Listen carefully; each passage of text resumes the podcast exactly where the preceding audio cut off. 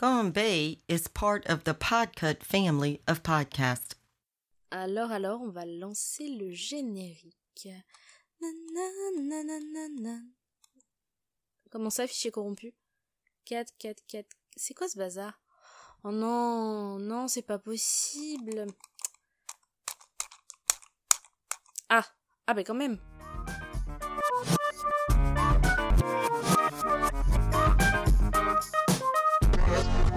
Ah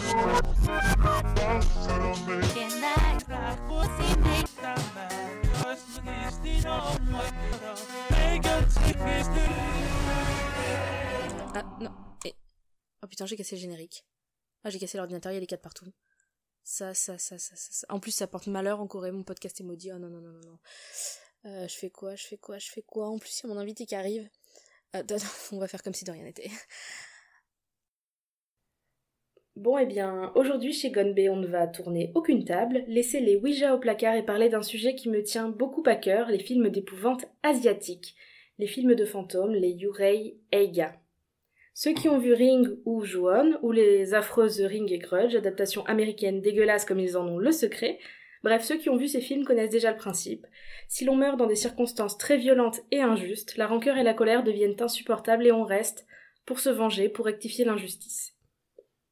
J'ai découvert ce genre de film avec les deux que je viens de citer, et après avoir poncé le genre au Japon, j'ai été regarder ce qui se faisait chez les voisins, donc les Coréens, qui étaient déjà très réputés et pour leur cinéma de genre, et notamment pour leurs films d'épouvante.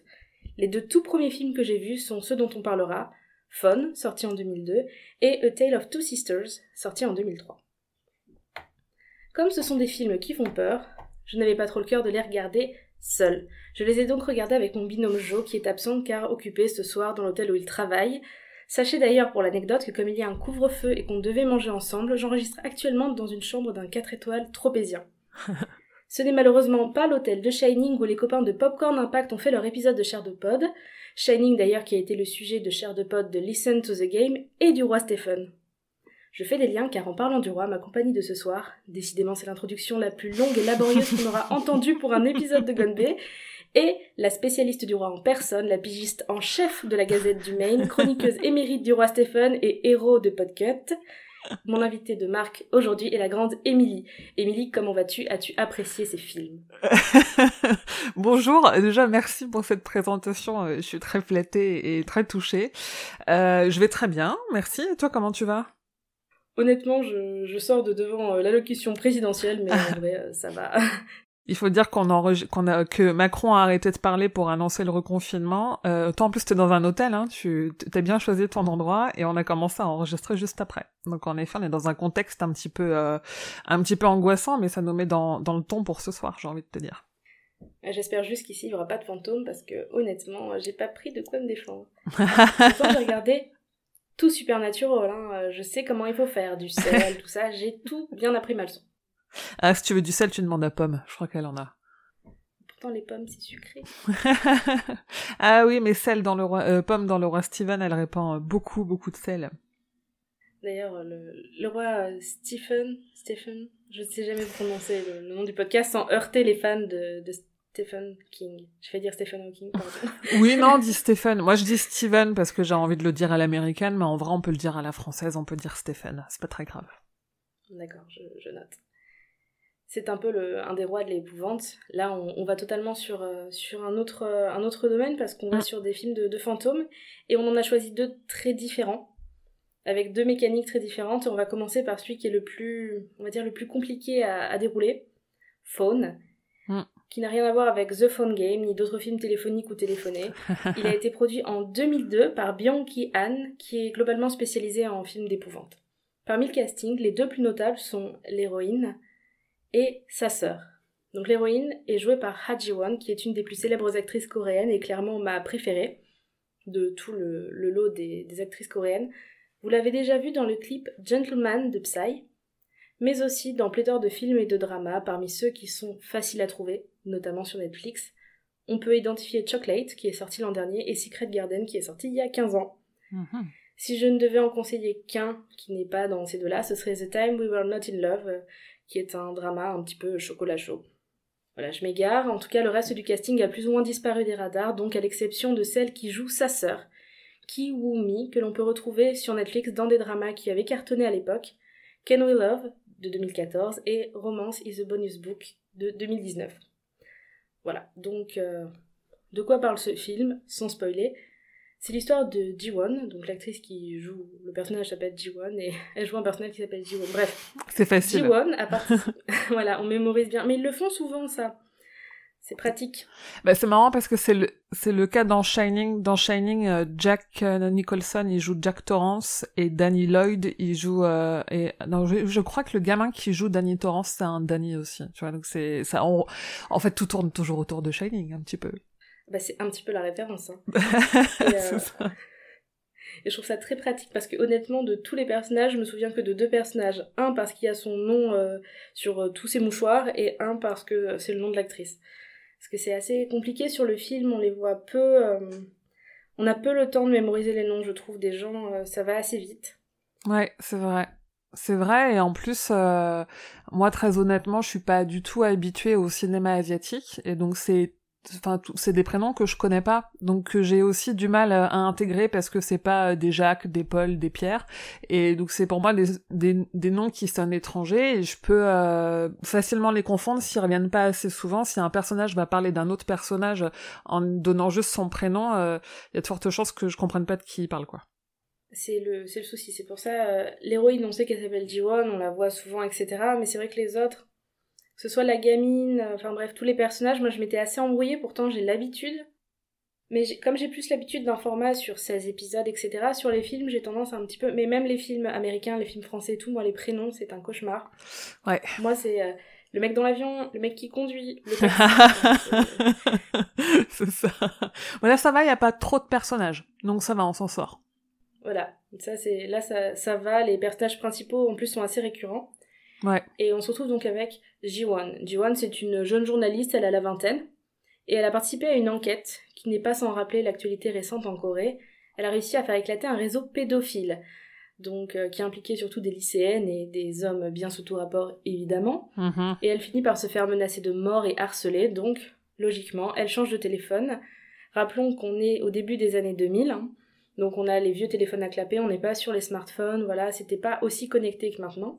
Donc elle finit par changer de téléphone et sa sœur, qui est pétée de thunes, lui propose d'aller habiter dans la maison qu'ils sont en train de rénover pour habiter avec son mari.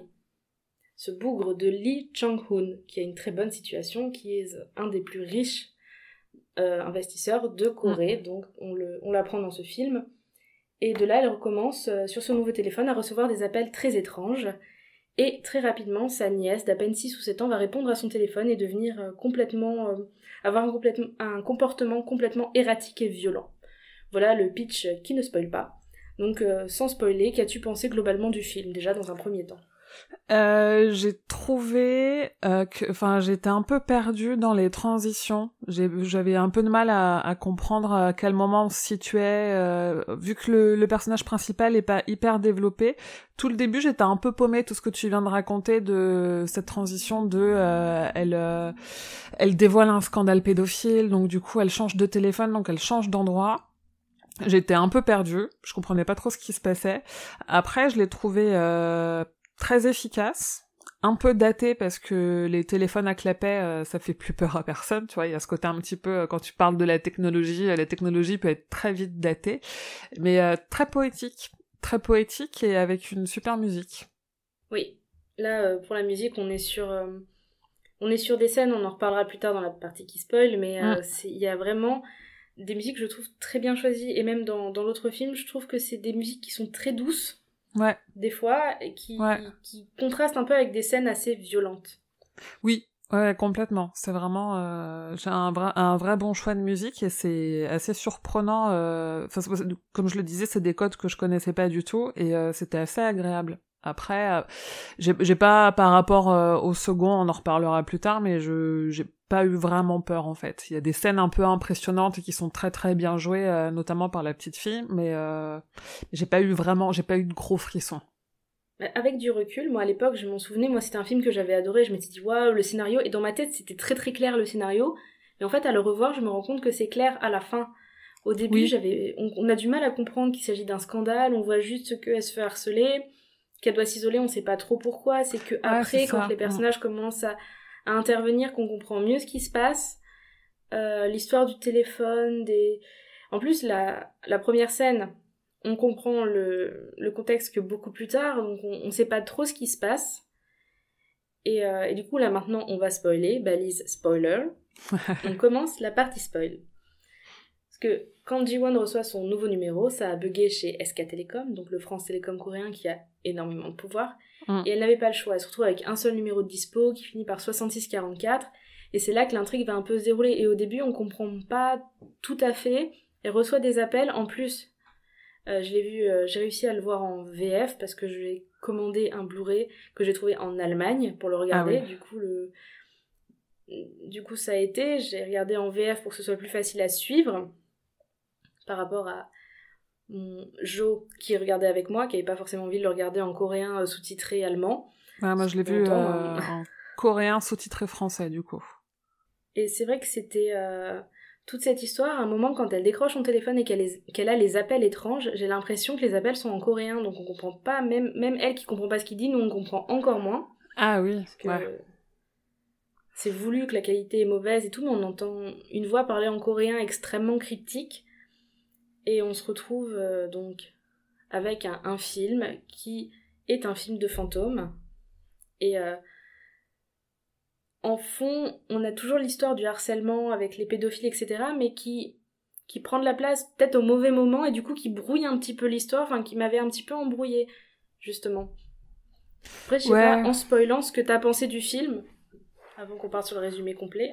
Fait, j'ai vraiment sur la première demi-heure, comme je te disais, ça commence euh, alors sur une scène qui est pour le coup hyper efficace avec euh, la fille dans l'ascenseur. Et en fait, j'ai j'ai eu l'impression que quand tu passes de cette scène-là, qui clairement est vouée à introduire ce qui va se passer plus tard, mais que tu passes euh, directement à ce qui se passe après, je me suis dit en fait, il manque le film que je regarde, il est pas complet, il manque des scènes à certains endroits. Quoi, j'ai toute cette transition-là, j'ai pas compris. On se retrouve dans cette salle où on lui explique que du coup, elle doit changer de téléphone et, euh, et s'isoler pour se protéger, mais on comprend pas pourquoi. Donc j'ai, je me suis dit, il me manque un truc. Est-ce que c'est parce qu'elle connaissait la personne qui vient de mourir dans l'ascenseur? Enfin, tu vois, c'est.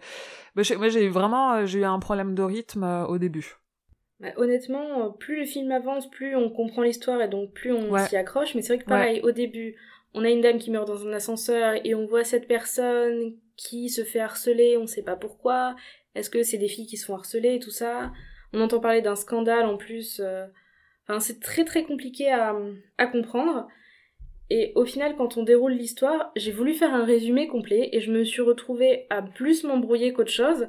Parce qu'en fait, le résumé, euh, il part dans beaucoup de sens. Parce que d'un côté, on a, on a la famille, on a sa famille avec sa sœur qui est stérile, hmm. à qui elle a fait un don d'ovocytes pour avoir un enfant. Cet enfant qui, dès qu'elle décroche son téléphone, reçoit un appel qui la traumatise et qui lui déclenche un complexe de deep terrible, où elle essaye quand même de rouler des, galoches à son papa et de tuer sa mère. Hein. Sa mère se réveille une nuit avec un couteau planté dans la photo de famille. C'est des scènes, moi, qui m'ont choqué, plus que effrayé, mais choqué, genre, euh, ah, quand même. Ouais, alors la scène où elle embrasse son père à pleine bouche euh, pour provoquer sa mère, elle est euh, elle est hyper malaisante, mais dans le bon sens, quoi. Je veux dire, euh, je pense qu'elle provoque exactement ce que ce que la réalisatrice ou le réalisateur voulait provoquer, quoi. C'est, euh... j'étais devant, je me suis dit, oh mon dieu, c'est super choquant. La gamine joue extrêmement bien, quoi. Et malheureusement, elle n'a plus fait de film après. Enfin, ah elle en a fait un en 2004 et plus rien. Elle a 23 ans maintenant. Et c'est dommage parce que c'est vrai qu'elle a, elle alterne vraiment les moments où elle est adorable et les moments où elle est vraiment flippante. Pour le coup, c'est elle, je trouve, qui fait le plus peur.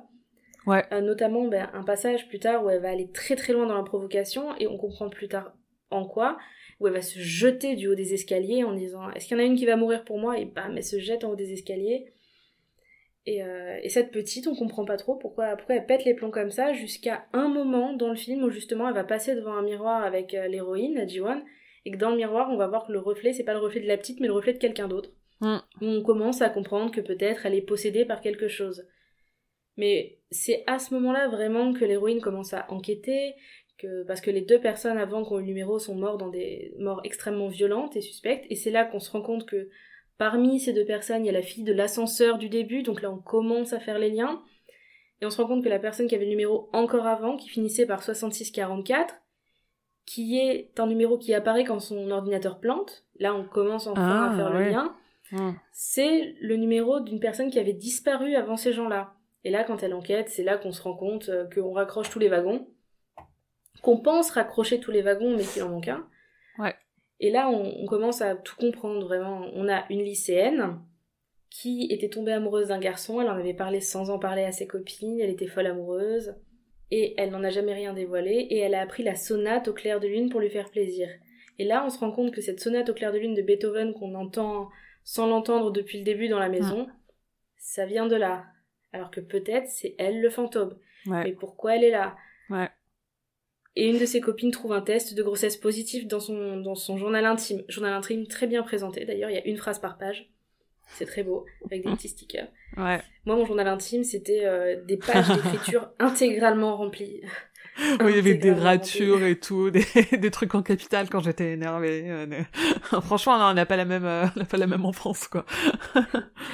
c'est sûr. Elle, elle écrit C'était vraiment une belle journée. Un petit sticker, page suivante, on dirait un livre de poèmes. J'ai mis très longtemps à comprendre dans le film, j'étais là, non, mais en fait, c'est son journal perso. Ouais. C'est pas un livre où elle a fait des annotations, c'est vraiment son journal. Et là, on se rend compte que euh, patatras, on s'en rend compte parce qu'elle trouve le journal intime, enfin, l'héroïne trouve le journal intime de la petite dans la maison de secondaire où elle habite euh, depuis qu'elle est harcelée. Elle trouve le journal intime de la gamine.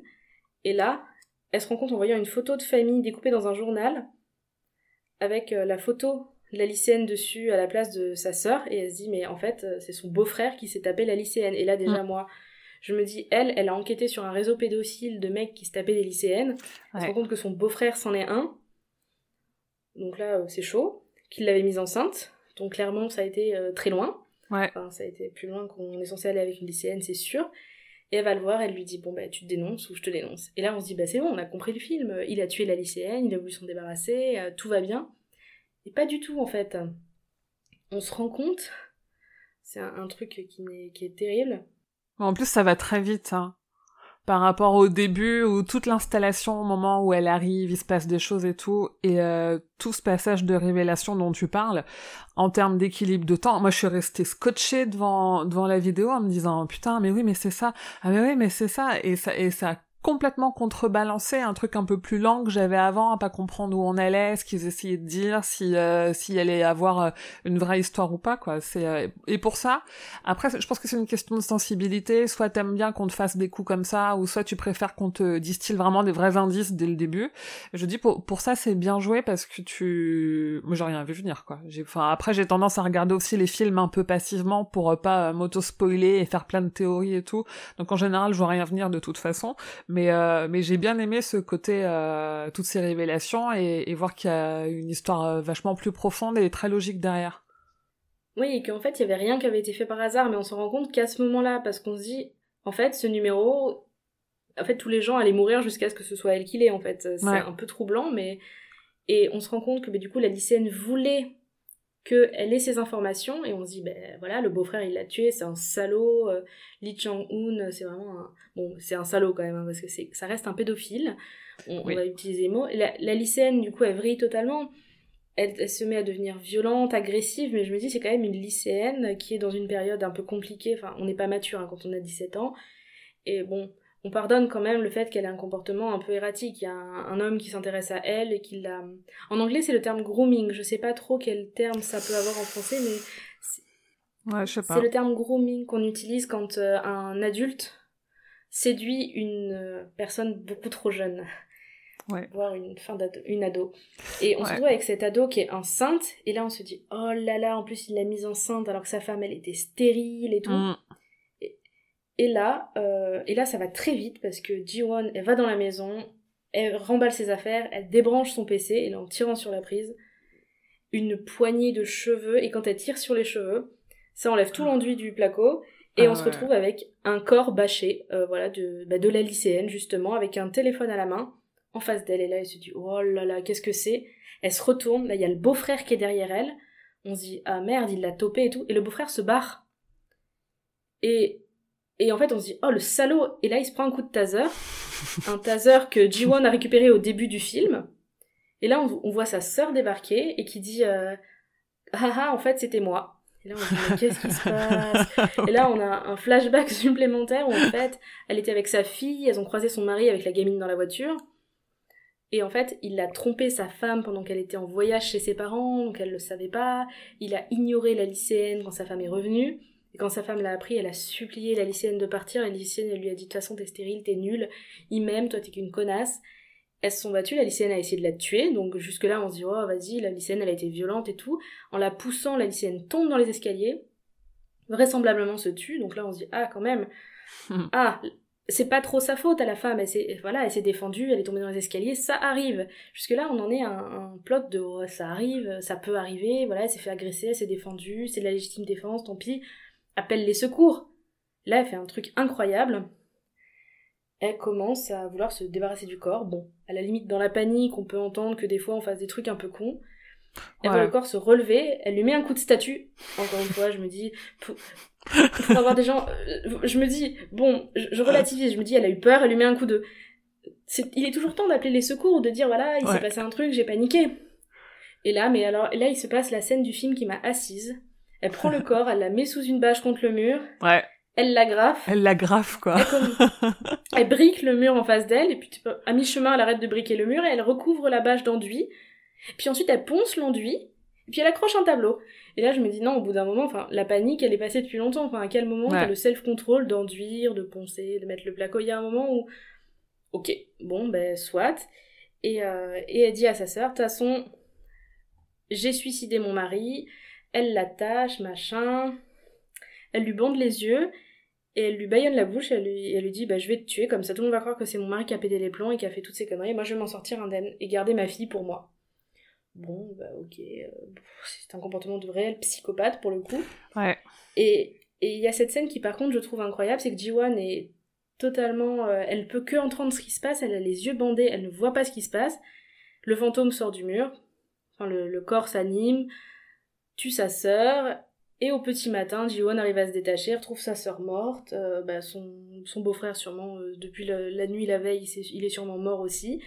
Elle part pour 30 ans de thérapie, et j'imagine deux mois d'interrogatoire pour la police, et là, on, ah on, a compris tout le scénario.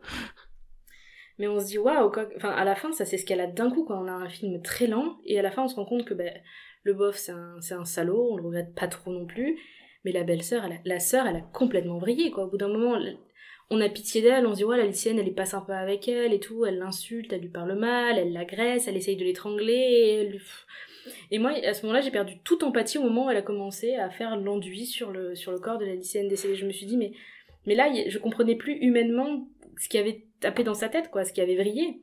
Surtout cette image où, euh, où elle, euh, avec sa main sur le visage bâché, mais sur le visage quand même, elle recouvre d'enduit. Je me dis, c'est pas juste euh, où tu mets un mur de briques devant, c'est que elle est littéralement dans le mur, quoi. Elle est pas derrière le mur, elle est recouverte d'enduit et elle lui passe la main sur le visage et tout. J'ai trouvé cette image vachement forte.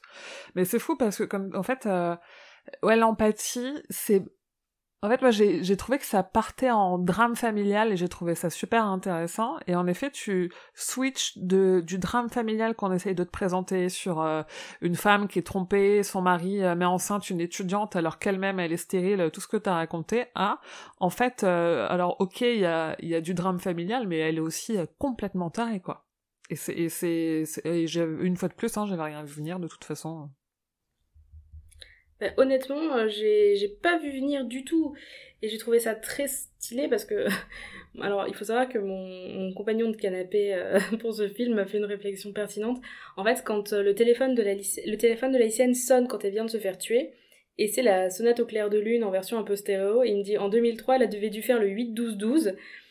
Mais en, vrai, sur le moment, en 2003, ça devait être terrifiant d'avoir cette ce genre de petites sonneries et sonates au clair de lune qui sonnent alors qu'elle est morte. Et nous, la seule réflexion qu'on a eue, c'est que ça a un peu cassé la scène. On s'est dit, bah, vas-y, elle a fait le 8-12-12, elle a pris sa sonnerie, euh, sa sonnerie en stéréo. Euh, parce qu'à l'époque, ça n'existait pas trop d'avoir une sonnerie portable personnalisée en Et c'est ça, tout ce côté technologique dont tu parlais au début, tout ce, tout ce décalage, nous, ça nous a, ça nous a un peu des fois de sortie du film. Mais ouais, dans cette scène, euh, c'est une escalade qui va très très vite et à la fin, le soleil se lève, elle enlève son baillon, elle se dit, wow, mais qu'est-ce qui se passe, quoi? Et, elle retourne jeter le téléphone à la mer et, et on a toujours ces musiques au piano très douces, très mélancoliques. Moi, ça m'a fait penser à, à, la fin de Jumanji parce que euh, il y a ce truc où il jette le l'eau et le téléphone il se remet à sonner. Et dans Jumanji il jette à l'eau et on retrouve euh, le jeu euh, le plateau de jeu sur une plage où il se remet à jouer du tambour. Et j'aime bien ces fins qui sont pas vraiment des fins tu vois qui disent qu'en fait c'est un cycle et le truc il est hanté et quoi que tu fasses il va continuer sa mission qui est de hanter de tuer de j'ai bien aimé ça moi aussi, en plus, on est sur un film de fantôme. Donc, dans le film de fantôme, à chaque fois, je me demande est-ce que le fantôme il va juste se venger ou est-ce qu'il va, comme dans Juon, euh, The Grudge, continuer à tuer tout ce qu'il peut euh, jusqu'à la nuit des temps ou dans Ring, euh, si il faut absolument montrer la cassette à quelqu'un d'autre, il y a toujours une condition. Et là, ça se remet à sonner et toutes les personnes qui ont décroché ce téléphone sont un tout petit peu devenues folles en fait. Donc, le fait qu'il soit au fond de l'eau, est-ce que quelqu'un va le retrouver un jour Après tout, c'est des téléphones qui étaient quasi increvables, donc étant donné qu'il est hanté il va peut-être pas pourrir au fond de l'eau, ouais. Où ça va amener? Est-ce que dans dix ans... Euh, non, c'est vrai que c'était intéressant. Et puis ce drame familial, c'est terrible, terrible. Et la petite, on sait pas trop... Euh, bon, j'imagine qu'elle est plus possédée à partir du moment où... On sait pas d'ailleurs, mais j'imagine que la petite va retrouver un comportement normal. Il y a un peu un mystère, ouais, sur cet enfant. Mm. Parce que là, on voit juste que l'héroïne va bien et qu'elle jette le portable à la flotte en mode allez, c'est bon, salut. je passe à autre chose. je refile le bébé à quelqu'un d'autre. Et puis elle va rechanger de téléphone du coup parce qu'au final euh, elle était harcelée. Il faut savoir, on en a, j'en ai pas parlé dans mon, dans mon résumé un peu flou, mais à un moment il y a un de ces harceleurs, justement le harceleur euh, qui tue un de ses potes, qui le poignarde et tout ça, et qui va la chercher à l'hôpital pendant qu'elle va voir sa, sa nièce, euh, tout ça, et qui essaye de la buter. Et le fantôme, à ce moment-là, entre guillemets, prend sa défense et jette le mec par-dessus une mm. balustrade. Mm. Donc ça veut dire que le fantôme, en vrai, il veut, il veut qu'elle découvre la vérité, quoi, quitte à, quitte à prendre sa défense à ce moment un petit peu clé. Donc c'est vrai que la nana, quand même, elle est, elle est quand même dans son enquête pour réseau pédophile. Elle a tout ça dans sa famille, enfin, elle vient quand même de perdre sa sœur. Euh, va falloir ah expliquer à sa nièce euh, des trucs. Parce que la nièce ne se souvient pas trop de ce qui se passe. quand elle est pas possédée, elle a un comportement normal d'enfant de 6 ans, euh, adorable. Et puis il y a un truc moi dans ce film, c'est que la maison secondaire où elle vit, est-ce que euh, elle aurait disé voilà on refait la déco pour plus tard Au final, je pense qu'après avoir euh, fait le mur sur la sur la gamine, elle a pas trop refait la déco. Mais on a une maison secondaire, enfin une maison qui contraste beaucoup avec leur appartement. De la maison, on voit qu'elle est dans un quartier riche, dans une rue riche et hmm. tout ça, avec l'interphone vidéo en 2003. Enfin c'est un truc quand même qui devait coûter assez cher. Et euh, leur la maison est très marron, très vieillot, très des vieux meubles, très limite le parquet qui grince. Enfin, euh, et d'un côté, leur appartement, quand on a des scènes dans leur appartement où ils vivent actuellement, tout est blanc, mais blanc du sol au plafond. Il y a le lave-linge dans la cuisine, c'est très moderne. Il y a de l'évian, il y a même de l'évian euh, comme en goutte d'eau. L'évian millésime là, avec les bouteilles spéciales. Ah oui, ouais, exact. Ouais.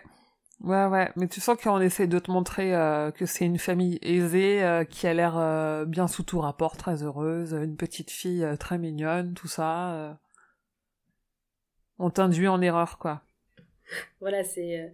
On voit que la, famille est dysfonctionnelle à la fin, mais au début, c'est tout blanc. Et puis vraiment, cette, cette couleur blanche, est-ce que, je me demande, est-ce que ça a été fait exprès d'avoir du blanc partout pour montrer que... Enfin, le blanc, c'est la couleur la plus neutre, la plus pure, la plus Enfin, c'est vrai que c'est une question que je me suis posée. Est-ce qu'ils ont fait exprès? Parce que dans ce film, euh, à la fin, on se rend compte qu'ils allaient tout aller quelque part, mais bon. Ouais. Après, ouais, non, moi, ce qui m'a perturbé, c'est vraiment le, moment où elle commence à poncer le. oui, c'est là où tu te dis, en fait, euh, oui, non, on est, on est passé de, de l'accident euh, au meurtre de sang-froid et complètement assumé et, et presque calculé, quoi. Ça n'a Franchement, ça n'a aucun sens d'en arriver là. Hein. Bah surtout, après, je suis toujours partagée parce qu'on le voit pas venir. Alors, est-ce que ça veut dire que c'est parce que c'est mal dit ou est-ce que c'est fait exprès qu'on le voit pas venir pour euh, créer la surprise? En fait, elle a toujours été comme ça et euh, c'est ça peut-être qui manquerait. C'est peut-être aussi euh, un, plus de passer sur les personnages pour comprendre pourquoi ils en viendraient à ça. Elle, en l'occurrence, ça semble un peu gratuit, ouais. Ben c'est ça, ça, ça vraiment. Elle le dit après, elle dit quand j'ai appris que j'étais stérile, euh, mon monde, le matin j'avais l'impression qu'il était disloqué, alors que est-ce que dans sa tête, euh, finalement elle n'était pas euh, à ce moment-là, elle avait pas déjà commencé à être un peu avec son univers disloqué justement perdre un peu Mm. pied avec la réalité? Après on n'a pas les réponses, mais je trouve que la, la fin sauve un peu le début du film, mais il faut s'y il faut s'y accrocher quand même parce que le début on comprend vraiment rien. euh, On comprend vraiment rien. Ouais. Enfin, c'est- moi, je- je- malgré tout, je, ce film garde une place dans mon cœur et j'adore l'actrice principale qui joue toujours des personnages badass euh, dans un sens ou dans l'autre. Là, elle joue un personnage quand même qui, a- qui va dénoncer un réseau pédophile, qui va quand même confronter son beau-frère. Elle confronte les gens, elle va pas. euh, Ouais, pour ça, il elle est s'enfuit cool. jamais. Elle est pas passive, ouais, complètement. Après, moi, tu vois, comme tu disais tout à l'heure, euh, j'ai, je pense que j'ai envie de le revoir en ayant en tête tous ces éléments-là qui m'avaient un peu surprise et qui, pour certains, sortaient un peu de nulle part, pour revoir, euh, un, comment c'est préparé, et du coup être moins dans la surprise et essayer de plus de trouver euh, la logique que j'ai pas vue au premier visionnage, tu vois. Donc je pense que je le reverrai. Mais peut-être en meilleure qualité parce qu'il est beau, il y a des super images et tout, et euh, en effet c'est très blanc, il y, a des, il y a des très belles choses, et j'ai, je suis allée regarder un petit peu les critiques et tout, et quand il est sorti en Blu-ray, il y a beaucoup de, de sites qui disaient que c'était un très beau Blu-ray avec une très belle version française et des belles images. Je vous dis, moi j'ai, vu une version un peu, euh, un, peu pixelisée on dira, et, euh, et je me dis, je, je peut-être passer aussi à- un peu à côté de quelque chose avec ça. Alors, je dis peut-être une connerie parce que comme j'avais le Blu-ray en allemand et j'ai pas vu les, les, les informations, euh, les informations, c'est des informations surtout des doubleurs allemands. Je Hmm. crois que c'est Barbara Tissier, enfin c'est des doubleurs connus qui ont doublé la version française quand même, c'est un doublage qui est très propre. Alors le doublage coréen c'est compliqué parce que la synchronisation labiale est compliquée parce que ben, c'est pas une langue, euh, c'est une langue très différente de la nôtre, mais pour le Ouais. coup le doublage est propre et c'est avec plaisir que je te prêterai le, le Blu-ray euh, Ah, parce bah que malgré ouais. tout, même si c'est en allemand, il y a la, il y a la VF, euh, voilà, où il y a la version, on peut avoir les sous-titres en français, je pense. euh, donc je te le Oui. prêterai avec plaisir. euh. De toute façon, je comprends pas plus l'allemand que le coréen, donc en vrai, que je, la que je regarde l'un ou l'autre. Mais ça aussi, c'était intéressant parce que moi, je suis pas très euh, au fait du cinéma asiatique. J'en ai vu très très peu et je pense que ce que j'ai vu, euh, c'était pas en VO et c'était de, toute façon pas coréen. Et j'avais un peu peur de ça parce que je suis habituée à regarder les films en VO, mais du coup des films anglais où je mets pas les sous-titres en fait. J'ai pas ce truc où euh, je vais regarder un film et où je vais lire des sous-titres. Et j'avais un peu peur d'être coupée, euh, d'être coupée aussi un peu dans mon visionnage du film parce qu'il fallait que je lise des sous-titres. Et en fait, je trouve que c'est une, euh, vu, vu que c'était une découverte aussi pour moi, ça allait avec toute la poésie du film parce que je trouve que c'est une très belle langue qui sonne extrêmement bien, qui est très poétique et qui, et ça a été très facile au final. euh, je le dis pour toutes les personnes qui écouteraient cet épisode et qui ne regardent pas de cinéma asiatique en VO parce qu'ils ont peur de la barrière de la langue. En fait, allez-y parce que ça, ça donne tout son charme à ce cinéma-là. Vraiment, euh, je me dis, je, je tenterai la VF pour tenter la VF, mais, euh, mais un film d'épouvante coréen dans les purs codes de l'épouvante, ou en tout cas moi ceux que, que je perçois, euh, il faut le regarder en coréen. Euh, honnêtement, pour avoir vu en japonais, en coréen, tout ça, c'est vrai que ça, ça sort pas. Ça, ça laisse vraiment. euh, on en profite pareil. C'est vrai que le sous-titre, des fois, ça oblige à rester Ouais. concentré sur le sous-titre, mais on rate pas trop d'infos visuelles parce que ils sont très. Enfin, l'horreur asiatique, c'est pas une horreur à la slasher et tout ça. c'est- Il y a beaucoup de petits détails, beaucoup d'ombres. euh, Pas forcément d'infos, il n'y en a pas trop, mais il y a beaucoup d'ombres qui passent. Et Genre, puis c'est plus lent, t'as le temps de voir ce qu'on veut te montrer, quoi. Y a pas, c'est pas un truc, euh, une image qu'on te montre en une seconde. euh, T'as le temps euh, de voir les choses, de les analyser. En plus, c'est très épuré, donc ouais, t'as pas un petit détail dans un miroir qui est tout au fond de la pièce, machin, et que, que tu dois à, tout prix pas louper. A priori, on n'est pas là-dessus, quoi. Non, c'est c'est vrai que souvent c'est ce qu'il faut voir et ils nous le font voir ou alors Ouais. Ou alors il y a le malaise est palpable en tout cas il s'arrange pour que s'il y a une émotion à ressentir genre le malaise de la petite qui embrasse son papa à pleine bouche et on fait on a tous fait devant l'écran en mode mais qu'est-ce qui quoi? Au secours, ils ont vraiment tourné ça, quoi. et Ah le ouais, pire c'est que les personnages ont cette réaction aussi genre euh, quoi? Ah ouais, ouais. Ouais, ouais. Complètement. Après, voilà, effectivement, je t'avais posé la question, c'est pour ça que je t'avais dit, est-ce qu'il y a des trucs que tu peux absolument pas regarder? Parce que que ce soit dans Two Sisters ou dans Phone, on a quand même... Et un de mes films d'horreur coréens préférés, merci l'ordinateur, un de mes films d'horreur coréens préférés, c'est Shutter. Il faut savoir que les Américains se sont jetés dessus et ont fait une, une adaptation dégueulasse. Donc, Shutter en version américaine est disponible sur les streamings légaux. Il ne l'est pas en coréen et c'est dommage. Par contre, on a encore une fois, c'est comme dans Old Boy, c'est comme dans tous ces films, le genre coréen, ils vont très loin et, et la résolution du film est très choquante. Et voilà, et le problème c'est que ben, je vais je, le conseille, mais euh, content warning, on va dire, euh, Shutter, il y a du viol par exemple. Ah ouais, euh, Là, ben, il y a la gamine qui essaie d'embrasser son père, enfin, c'est un peu choquant. Et dans Two Sister dont on va parler, il y a l'évocation très claire ben, de de, de mort voilà, plus que suspecte. Voilà, là, ben, par exemple, dans Faune, à la fin, il y, a y a quand même une. Même s'il se suicide pas, ben, c'est quand même une mise en scène de suicide. Voilà, c'est des choses qui mm. peuvent choquer les gens quand même. Mm.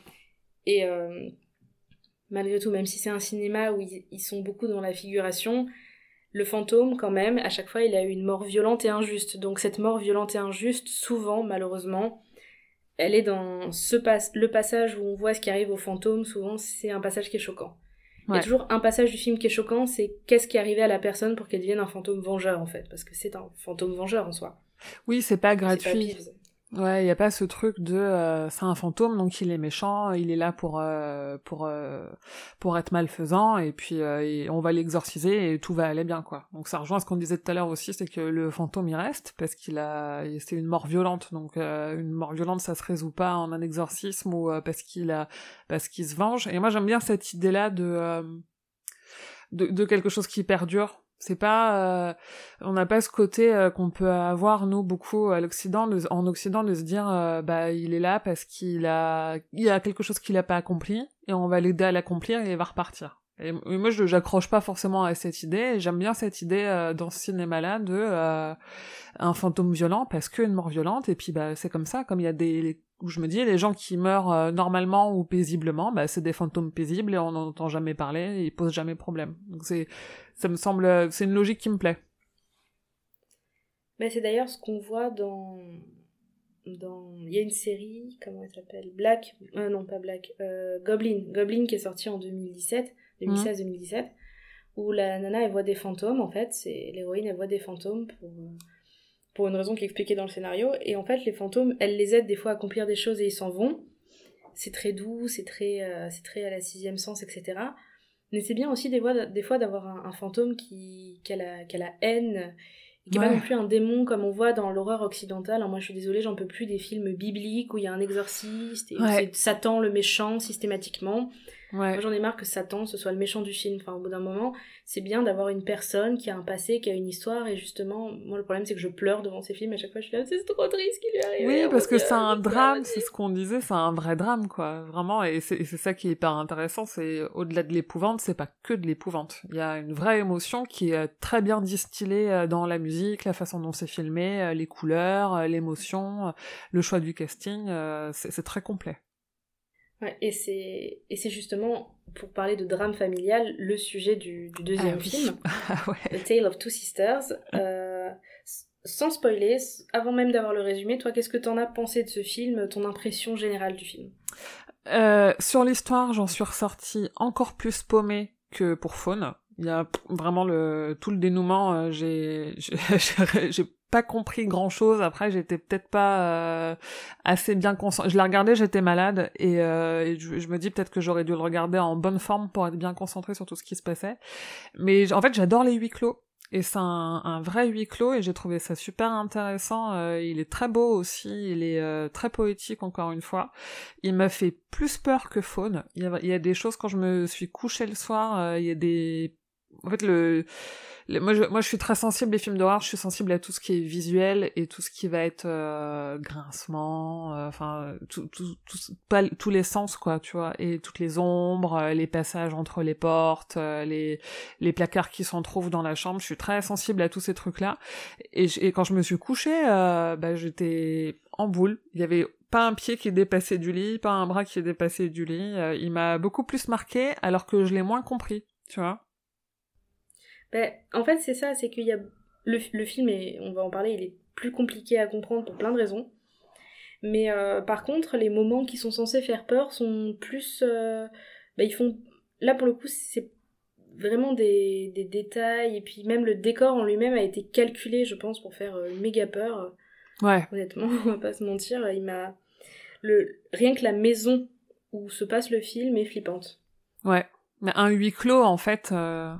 Euh, ouais, mais en fait c'est ouais c'est quand tu fais un huis clos, euh, si tu le fais bien et que tu reprends euh, les bons codes, il y a peu de chances que ça loupe quoi. Et moi, je trouve que c'est un bon huis clos malgré tout. Et il vieillit quand même beaucoup mieux que Faune. Ils ont juste un an de différence. Je crois que Faune, j'avais vu, c'était 2002 et celui-là, c'est 2003. Et vu qu'il n'y a pas ce côté où, euh, où l'histoire est liée à une technologie qui aujourd'hui est dépassée, il est, il est pas du tout daté, en fait. J'ai pas eu l'impression qu'il était euh, aussi vieux que l'autre. Ouais, c'est ça. Il a été euh, bien plus. Bon, le PC a été de ventiler en deux secondes. il a été, il a été vraiment plus propre, même au niveau il n'y a, y a pas de téléphone. Les seuls coups de téléphone qui passent, on, s'en fout de sur quoi ils sont passés. D'ailleurs, dans, dans Phone, le, les seuls moments où elle passe des coups de téléphone fixes, c'est des téléphones avec les. Dans, dans la maison de, de sa sœur, là, avec les claviers qui tournent, là. Ouais. On voit plus, nous, depuis les années 70-80, euh, quoi. Ah ouais, ouais, c'est clair. Ça fait même pas peur, on se dit, mais c'est normal que ton téléphone il fonctionne pas et que t'arrives pas à passer des appels, il est peut-être même pas branché, quoi. va chercher le, il n'y a plus de ligne téléphonique. ah là, c'est surtout ça, en fait, il n'est pas branché ton téléphone. Alors que là, il n'y a rien qui, qui. Comment dire Ça pourrait se passer maintenant, ça, du coup, et ça pourrait faire aussi peur parce que tout pourrait se passer maintenant. On peut le sortir du temps, ce, ce film Tale of Two Sisters. Ouais, complètement. Parce qu'il y a un côté très euh, maison de campagne, donc même euh, dans les vêtements, ou en fait même l'équipement l'équipement technologique. Moi, ma grand-mère, sa maison de campagne, euh, même encore juste il y a encore quelques années, c'était comme ça, parce qu'une maison de campagne, tu l'équipes pas de, de, la dernière technologie si tu passes un peu de temps. Et moi, elle m'évoquait un peu ça. Et du coup, même dans les vêtements, il y a pas, t'as pas l'impression, tu te dis oui, bah voilà, c'est une petite maison un peu hors du temps, et, et ça te choque pas que ce soit pas dans les codes d'aujourd'hui. Il pourrait ressortir tel quel, quoi. Ouais, les sujets qui sont abordés sont des sujets qui pourraient encore euh, être abordés maintenant. Enfin, il y a l'histoire. L'histoire pour les gens qui ne l'ont pas vu et qui voudraient potentiellement le voir. C'est l'histoire de, deux sœurs. De deux sœurs. Donc, euh, on a Sumi et Suyon. C'est souvent que les frères et sœurs en coréen, ils ont les noms sont souvent en deux syllabes et que la première syllabe est en, est en commun en fait. Donc on a Sumi et Suyon qui, euh, qui sont en vacances chez papa et belle-maman. Et belle-maman est vraiment pas sympa, au point de battre sa sœur et de l'enfermer dans un placard, et quand le père, visiblement, a l'air totalement euh, absent, totalement euh, imperméable à la situation. Donc ça, c'est la partie qui ne spoile pas. Donc, je vais maintenant, voilà, spoiler l'histoire et vous la et vous la raconter plus en détail. Donc, sans spoiler, toi, qu'est-ce que t'aurais, qu'est-ce que t'as pensé de, vraiment de l'histoire en elle-même? Euh, bah, je l'ai trouvé. C'est marrant parce qu'avec du recul, je la trouve plus simple, moins alambiquée euh, que que la première que pour Faune, et pourtant la révélation a été moins évidente pour moi je sais pas. Et alors que le que moi mes premières notes sur le début du film, c'est euh, le début est long en termes de rythme, mais au moins c'est clair en termes de chronologie. Et en fait, euh, à un moment donné, c'est plus clair du tout. J'ai plus compris ce qui se passait. mais en fait, dans ce, film, j'ai eu beaucoup moins de mal à le résumer parce que pour le coup, je peux le résumer. Voilà, donc là, je vais spoiler. Euh, sa sœur se fait battre, tant et plus, et à un moment donné du film, euh, son père euh, lui dit mais arrête, ta sœur est morte. Ah, merde. Mm. Et donc tout ce qui se passe dans sa tête avec sa sœur, en fait, eh ben, c'est dans sa tête ou c'est un fantôme, on n'est plus sûr de rien. Ouais, c'est ça. Et on se rend compte qu'en fait, euh, c'est dans sa tête, et, on se, et là, on se souvient d'une scène qu'on a totalement oubliée, qui est la première scène du film, où Soyeon, non pas Soyeon, je la confonds, si, si, tout à fait, tac tac. Non, c'est Soumi. Ah, je t'avoue, entre, entre, ouais, je, oui, Soumi c'est la grande et Souyan c'est la petite alors. Et euh, Soumi est à l'hôpital psychiatrique et on lui dit mais vous vous souvenez qui vous êtes, vous vous souvenez ce qui se passe? Et on se souvient vers la fin du film quand son père lui dit mais, mais en fait ta sœur est morte et qu'on commence à avoir des scènes qu'en fait on pensait qu'étaient euh, qui était avec sa sœur, en fait, elle les a vécues seules, c'est très bizarre, et on se dit, en fait, tout était dans sa tête. Hmm. Elle parlait à sa sœur qui était pas là, et en fait, on se rend compte que ben, elle a peut-être une maladie mentale, et qu'elle est dans le déni que sa sœur est morte, et on se dit ah en fait c'est pas un film de fantôme, c'est un film sur la maladie mentale, c'est très fort. Et on a encore cette belle-mère qui la massacre dans la maison, et en fait on se rend compte que sa belle-mère arrive à ce moment-là et que toutes les scènes avec sa belle-mère, et eh ben en fait c'était elle. Mm. Et donc en fait encore plus loin, sa sœur et sa belle-mère c'était dans sa tête et qu'elle a vraiment un trouble de la personnalité. On se dit mais c'est pas du tout un film de fantôme. Elle se retrouve à l'hôpital psychiatrique où euh, où elle est avec sa belle-mère qui contre qui elle en a quand même. Elle est vraiment dans l'agression face à sa belle-mère. On se dit mais qu'est-ce qu'elle a? En fait sa belle-mère elle est gentille et tout. Et, euh, et là, peut-être que tout ce qui s'est passé dans sa tête, que sa mère, euh, il l'a quitté pour, pour cette personne, qui visiblement travaillait avec lui, c'était peut-être une infirmière parce que lui il est médecin, etc. On se dit bah, peut-être que tout ça elle l'a inventé aussi, on sait plus. Et on en arrive au moment où la belle-mère rentre à la maison et elle se fait tuer par un fantôme. et en fait là, ça, et c'est là qu'on commence à avoir la chronologie. Et là, du coup, qu'est-ce que toi, l'histoire à ce moment-là, est-ce que t'as un peu compris ou pas, ou à ce moment-là, ou c'était encore flou? Parce que moi, c'est vrai que la première fois, j'ai eu du mal. Hein. Alors moi, je me suis dit, c'est super intéressant ce côté où, en effet, la grande sœur, tu la vois reprendre des cachets et où nous t'es perdu entre qu'est-ce qu'elle a imaginé? Et en même temps moi j'étais là pour voir un film d'épouvante et je me dis est-ce que c'est vraiment juste euh, l'histoire d'une fille qui a des troubles psychotiques et des hallucinations et euh, qui a pas pris ses cachets ou qui a ou, ou, ses troubles se sont aggravés? Ou est-ce qu'il y a quand même pas une petite part de euh, est-ce que sa sœur c'est pas aussi un peu un fantôme? Est-ce que des fois c'est pas qu'une hallucination? J'étais un peu du coup, je savais plus trop où me, où me positionner. Et en plus, je trouve que le personnage de la belle-mère est tellement bien présenté et tellement crédible en méchante belle-mère que j'ai que, que j'ai pas réussi à me décrocher de ça en fait, de me dire ah ouais mais non en fait euh, elle est pas méchante, euh, c'est c'est juste qu'on que l'histoire nous a été racontée d'un point de vue qui est complètement erroné quoi. En fait on est j'ai écrit cette phrase, euh, on est pris entre les démons intérieurs de Soumi et les démons qui habitent vraiment la maison, enfin les fantômes en fait. Et c'est ça qui est, dur à comprendre à la fin, et à la fin on comprend que les deux fantômes, ils sont clairement identifiés, il y a deux fantômes différents dans la maison, mm. et on les identifie vraiment que à la fin, vraiment quand on sait ce qui s'est vraiment passé dans la maison, qu'on comprend qui sont ces deux fantômes, et les scènes qu'elle s'est imaginées en fait, on comprend que c'est des scènes qui ont eu lieu dans la réalité, et qu'elle revit en boucle, en boucle, et qu'elle déforme en fait. Ouais.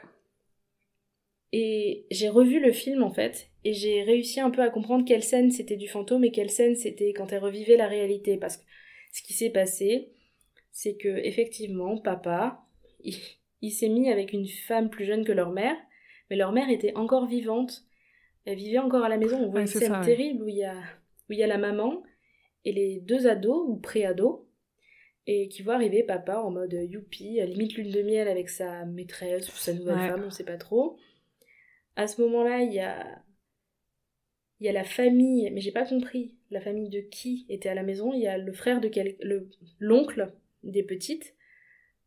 Donc j'imagine le frère du père mm. avec euh, avec Tata qui a l'air d'être épileptique et mm. qui, qui sont tous dans la maison.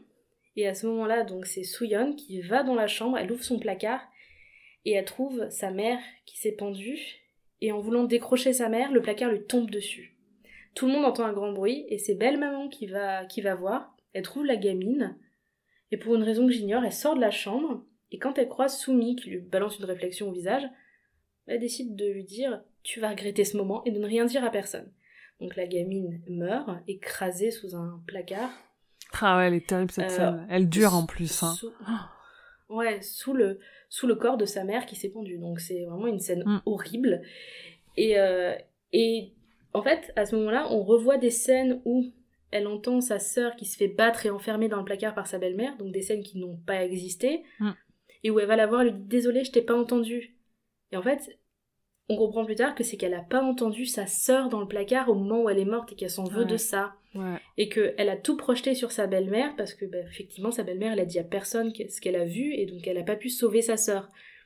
Et donc tout ça, en fait, toutes ces projections, ça, c'est des scènes effectivement qu'elle revit et qui sont pas vraies. Par contre, il y a des scènes où il y a vraiment le fantôme.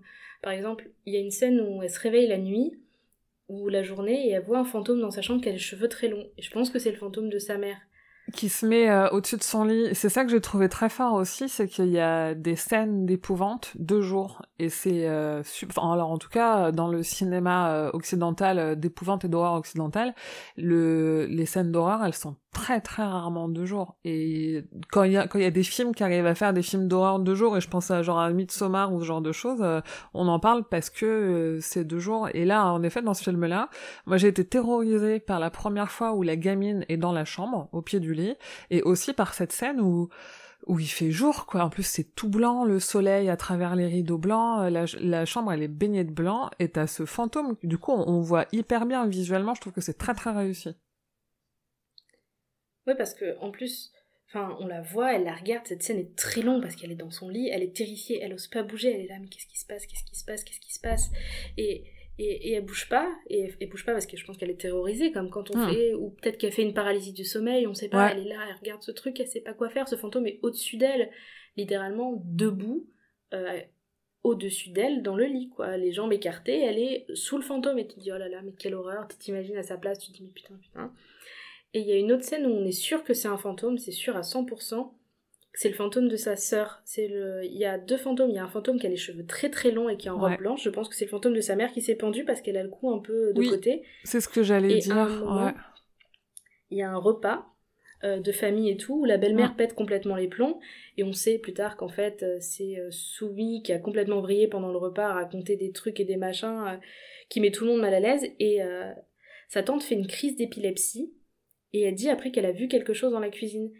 Et à ce moment-là, elle voit un truc sous le sous un meuble de la cuisine. Et c'est un fantôme tout lacéré avec les cheveux courts. Donc on est assez convaincu que c'est Souyon parce qu'elle avait les cheveux courts et qu'elle est morte toute lacérée et tout ça. Et en fait, donc on se rend compte qu'il y a vraiment des moments où on voit les fantômes dans, le, dans la maison. Et, euh, et c'est dur des fois de faire le tri entre le moment où c'était fantôme, le moment où peut-être qu'elle parle au fantôme de sa sœur, on n'en sait rien effectivement parce que peut-être qu'elle voit vraiment le fantôme, malgré tout, elle se prend quand même pour sa belle-mère. Il y a des moments où, où, elle, où elle joue le personnage de sa belle-mère, où elle joue son personnage, qu'elle s'en veut et tout ça.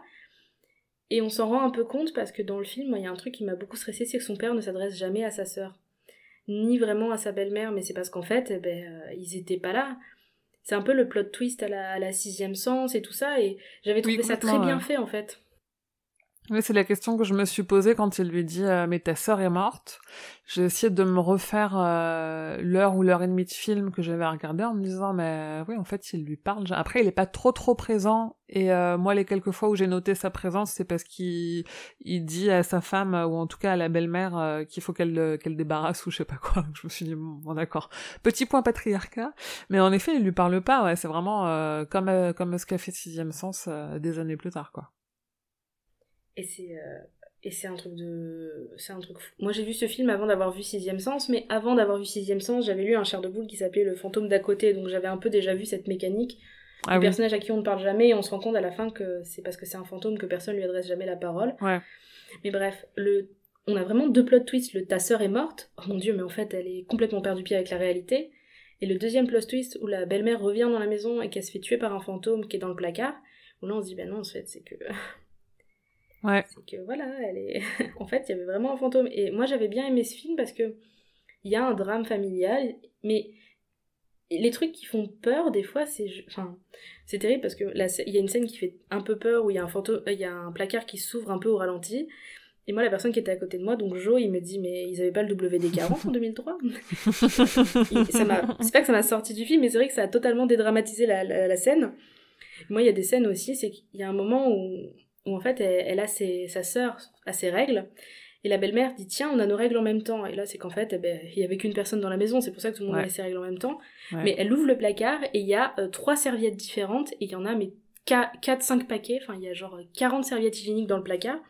Donc quand j'ai mes règles enfin à l'époque où je mettais encore des serviettes j'avais une ou deux serviettes d'avance ou un ou deux tampons. Oui c'est ça. Toujours la panique d'aller acheter un paquet. Elle en a 12 paquets d'avance. J'étais là waouh! Impressionnant ça n'a rien à voir avec le film, mais ça m'a beaucoup. c'est un indice, c'est forcément un indice. Et euh, par contre, il y a un sens du détail, c'est quand elle se réveille dans le lit, euh, elle, a bavé sur l'oreiller. Pareil, c'est Jo à côté qui me dit T'as vu, elle a bavé? Ah, j'ai pas fait attention, ouais. Moi non Ah, plus, honnêtement. Il dit Ah, t'as vu, elle a bavé sur l'oreiller. Je dis Ah, bah oui, oui. oui. Quand tête d'homme. Mais ouais, il y a un sens du détail. Et puis cette maison, et c'est la maison un peu, c'est chez mamie, quoi. C'est décoré Ouais. très lourd avec beaucoup de fleurs. Mais d'un côté, c'est une maison qui peut exister. Voilà, c'est comme tu disais. C'est. Ouais, c'est ouais, la maison de nos grands-parents, quoi, complètement. Figée dans le, le temps. papier peint fleuri. Ouais. Voilà.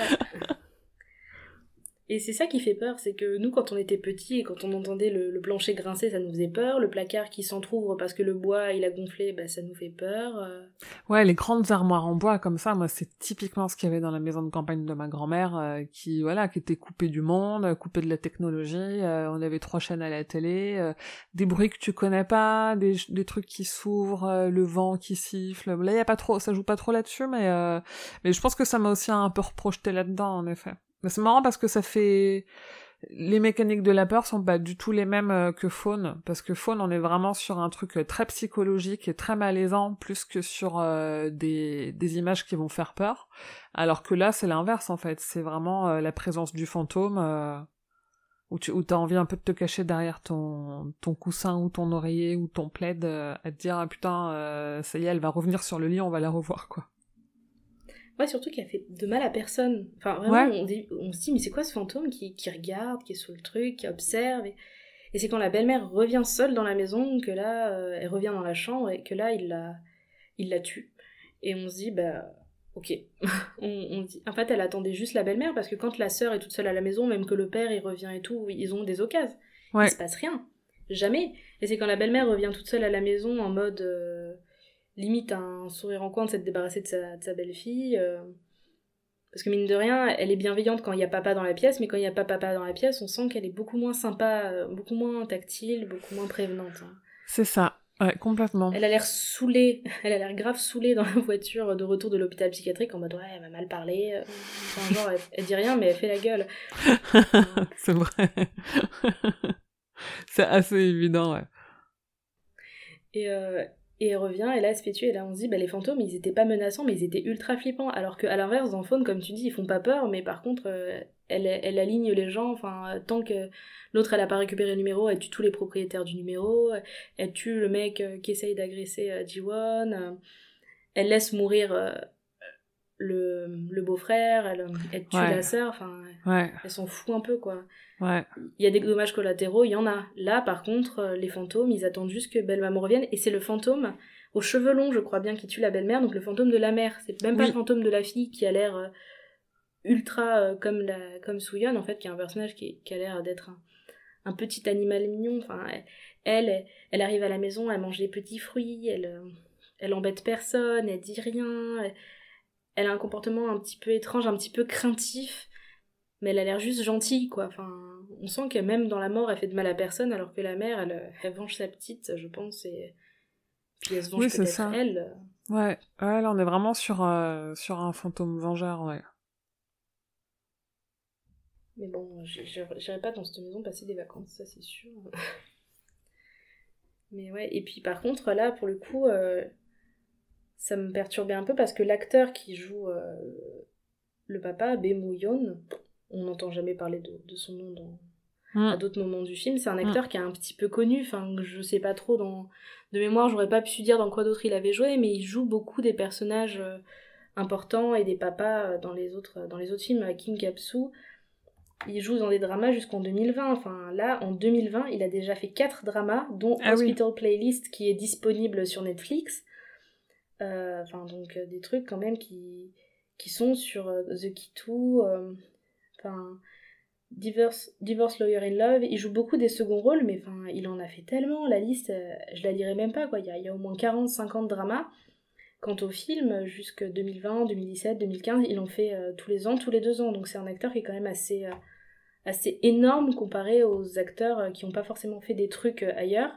Ouais. La belle-mère, pareil, elle a joué dans je sais pas combien de dramas depuis euh, 90. Et euh, elle joue dans des films, elle a même des films programmés en 2021. Ah oui. qui s'appelle donc Alien, je sais pas il parlera, mais, mais elle joue, euh, c'est une On actrice qui, verra. est- qui a une carrière énorme, et pareil, les sœurs, euh, enfin, elles ont une filmographie, euh, il suffit d'aller voir sur Dramalist et tout, enfin, c'est des filmographies énormes. Ah énorme jusqu'en 2019, euh, 2020. Et enfin, la petite sœur, elle a joué, et pareil, dans des, dizaines de films, de, jeux télé et tout. Donc autant Faune, à part les deux héroïnes, on a des... euh, on a tout le monde qui a pas trop fait une carrière. Les gens qui ont joué aussi dans Tale of Two Sisters, on sent que c'est des acteurs... euh, Enfin, les quatre principaux, ils ont joué dans énormément, et encore maintenant, c'est-à-dire ils ont tous une filmographie qui va jusqu'en 2020 Mm. que ce soit série télé, émission et tout ça. Donc c'est des acteurs, euh, moi à chaque fois je me dis, ah sa tête me dit quelque chose, mais c'est normal en fait, les quatre, les quatre c'est des grosses, euh, c'est des gros noms en fait en Corée. Ah, Encore c'est impressionnant. Donc, euh, Ouais. donc même le réalisateur, c'est vrai que c'est des... C'est aussi rigolo entre guillemets de comparer les deux parce que Fawn il fait plus téléfilm au final ouais, complètement. Que Tale of Two Sisters, je pense qu'il était plus étudié pour le cinéma avec un décor qui était extrêmement soigné, la chambre de la petite sœur avec des petites poupées, des clowns. Ouais. Voilà, Lequel t'as préféré entre les deux? Euh, honnêtement, aller, aller voir la première fois, j'avais préféré Fawn. Mais là, aller voir maintenant, j'avais préféré Tale of Two Sisters parce que j'avais, comment dire, même si les débuts sont très lents pour les deux, je m'étais plus accrochée avec les personnages, j'avais plus envie de savoir ce qui s'était passé, il m'a fait plus peur. Et le décor était extrêmement soigné, donc il y avait Ouais. toujours un truc à regarder et tout. Il m'a plus accroché, je trouve. Et toi? Ouais, pareil. Pareil, et pourtant, tu vois, c'est marrant parce qu'en intro, je disais que j'avais été plus perdue euh, dans, dans la révélation de l'histoire et, de, et des mécaniques et tout.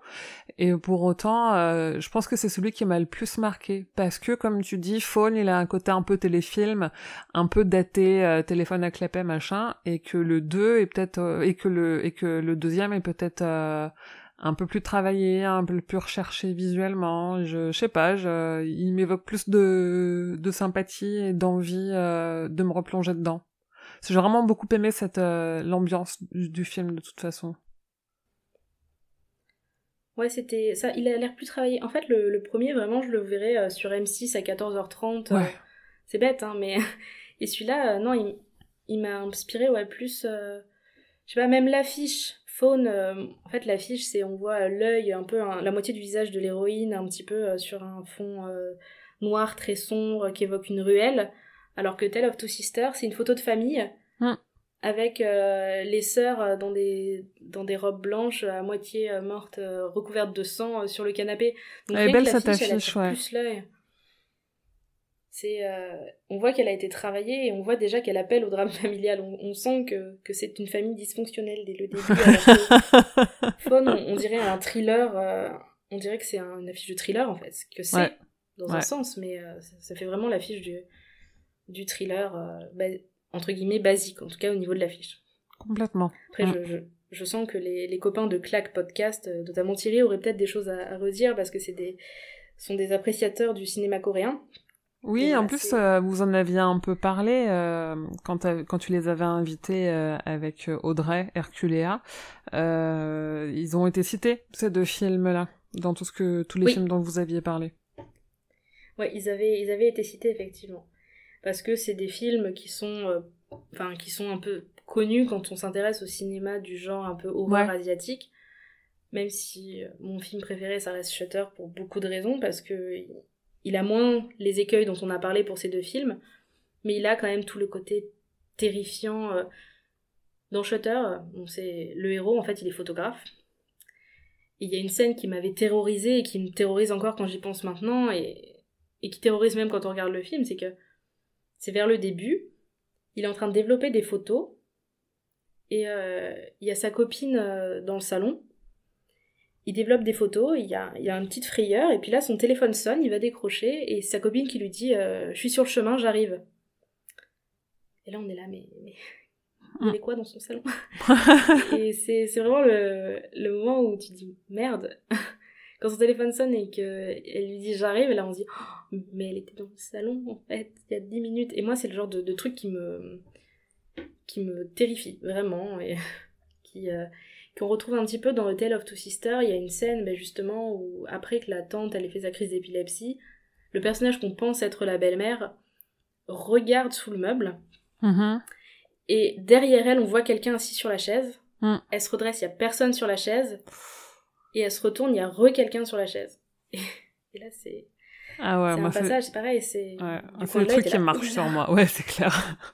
Parce que tout le monde a ce truc où, euh, où, où des fois t'as l'impression de voir un truc bouger dans le coin de ton œil et c'est peut-être juste une ombre, un truc qui passe sur ton œil, un, tu sais pas, un changement de lumière et euh, moi j'ai ça. Après moi j'ai, moi je, King a dit un truc très juste, c'est que euh, pour lui son imagination c'est euh, le pire des fardeaux parce que tout le temps il est en train d'imaginer euh, des monstres, des créatures, euh, des événements dramatiques et tout. Et moi j'ai un peu ce truc là qui m'handicape pas au quotidien mais où en effet euh, un changement de lumière, un, un, un bruit, un truc comme ça, je vais forcément penser euh, plus ou moins consciemment et plus ou moins sérieusement à un truc comme ça. Et euh, moi tu me mets des scènes comme ça dans un film ça me ça me terrorise parce que je m'y identifie trop quoi. Et je me dis euh, enfin je- moi je suis la personne qui quand elle se lève la nuit et qu'elle va aux toilettes ne regarde pas dans le miroir de la salle de bain parce que euh, je suis traumatisée par toutes les scènes de il y a quelque chose dans le miroir derrière toi quoi. Et que quand tu te retournes tu le vois pas et que tu regardes dans le miroir en fait il est quand même derrière toi. Donc je donc ça ça me parle complètement Ben ouais, pareil, mon imagination, elle me, elle me joue des tours tout le temps et Ah je ouais. travaille de nuit. Là, je suis Ah en train oui. de travailler sur un truc justement où je raconte un peu des trucs qui me sont arrivés la nuit et tout ça, donc on en reparlera. Mais c'est sûr que travailler de nuit, moi j'ai tout le temps mon imagination, je suis censée entendre tout ce qui se passe dans les chambres. ah ouais Et euh, j'ai toujours, moi, c'est.